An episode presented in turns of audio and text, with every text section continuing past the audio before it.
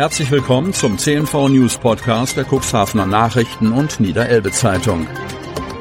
In einer täglichen Zusammenfassung erhalten Sie von Montag bis Samstag die wichtigsten Nachrichten in einem kompakten Format von sechs bis acht Minuten Länge. Am Mikrofon Dieter Büge. Zunächst folgt ein kurzer Werbebeitrag in eigener Sache. Unternehmen haben die Möglichkeit, ihre Produkte oder Dienstleistungen in unserem täglichen News-Podcast per Werbespot mit einer Laufzeit von sechs Tagen zu präsentieren. Mehr Infos zu unserem Werbespot unter cnv-mediakompass.de slash podcast. Montag, 19. Juni 2023. Weiter Himmel und Wellenschlag. Beim 47. Tag der Shanty-Chöre gab es das raue Leben und auch lustige Lieder der alten Fahrensleute zu genießen. Von Joachim Tonn. Cuxhaven. Tampenjungs auf großer Fahrt. Schwungvoll begann der maritime Galaabend mit den sangesfreudigen Shanty-Freunden aus Gimte in der rappelvollen Kugelbarkehalle. Ein Flair von großer, weiter Welt flutete am Wochenende Halle und Kurpark mit einem Meer von Seestücken und lud zum Singen, Schunkeln und Mitklatschen ein. Am Wochenende war Cuxhaven wieder mal als Hauptstadt der Shanty-Chöre fest in Seemannshand. Chöre aus aller Welt machten ihren Liederseesack auf und nahmen ihre Zuhörer mit Shantys und Seemannsliedern auf einen maritimen Ausflug in die weite Welt. Den Maritim Galaabend am Samstag teilten sich Seemannschöre aus Dänemark und Deutschland. Mit Liedern über das Meer, Wellen und die Liebe verzauberten die Tamp-Jungs ihr Publikum. Als zweiter Seemannschor gab sich nach sechs Jahren Abstinenz der größte Seemannschor Dänemarks, der Shanty Koret Kapstan, aus Eisberg die Ehre. Dann hieß es mit Rau an den Wind, Vorhang ob für die Delme Shanty Singers aus Delmenhorst. Was die Männer können, können wir schon lange, ist das Motto der blau-weiß gewandeten maritimen Damentruppe. Dem Schentiko Cuxhaven oblag es als musikalischer Botschafter der Stadt und Spezialist für knackige Shanties den maritimen Schlussakkord zu setzen, was den stimmgewaltigen Mann um Udo Brozio prächtig gelang, den Arbeitsliedern ihr klassisches Gepräge gaben. Show und Shanties nonstop war das Motto am Sonntag im Döser Kurpark, der mit dem Segen des Himmels startete. Neben Shantychoret Kapstan aus Eisberg und dem Shantychor Cuxhaven sorgten noch Chöre aus Bremen, Oldenburg und Hude für temperamentvollen musikalischen Wellenschlag mit launischen Wellentälern und Sturmhöhen. Durch das bunt gefächerte Programm führte in gewohnt lockerer Art, gespickt mit Döntjes, Wolfgang Zino. Was das Meer an Musikern, Sängerinnen und Sängern an beiden Festivaltagen einte, war die Liebe zum Meer und der verdiente Applaus eines dankbaren Publikums.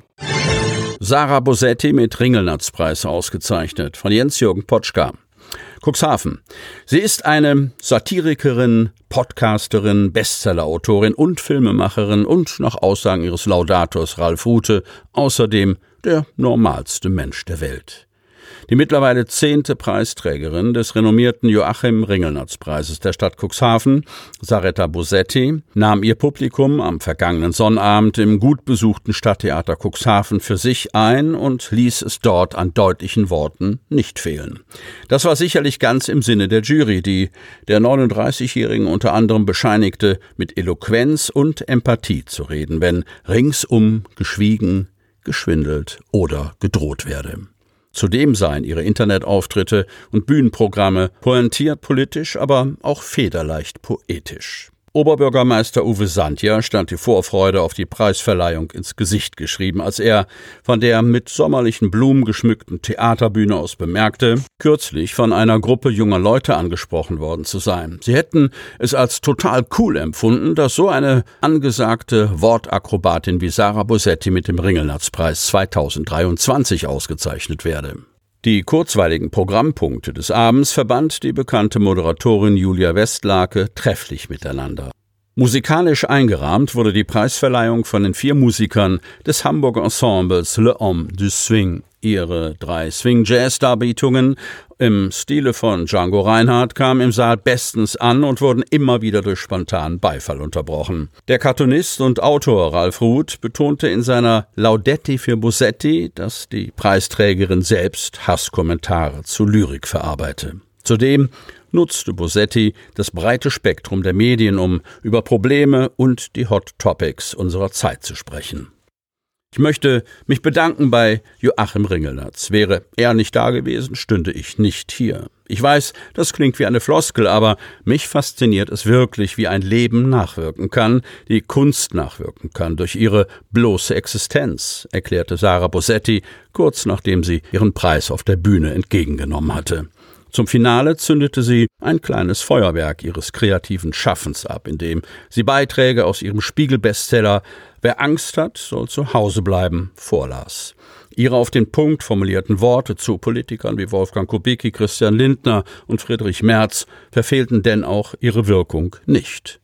Im Anschluss signierten Sarah Bosetti und Ralf Rute im Foyer ihre Bücher und kamen mit etlichen der Besucher der Ringelnatz Preisverleihung ins persönliche Gespräch.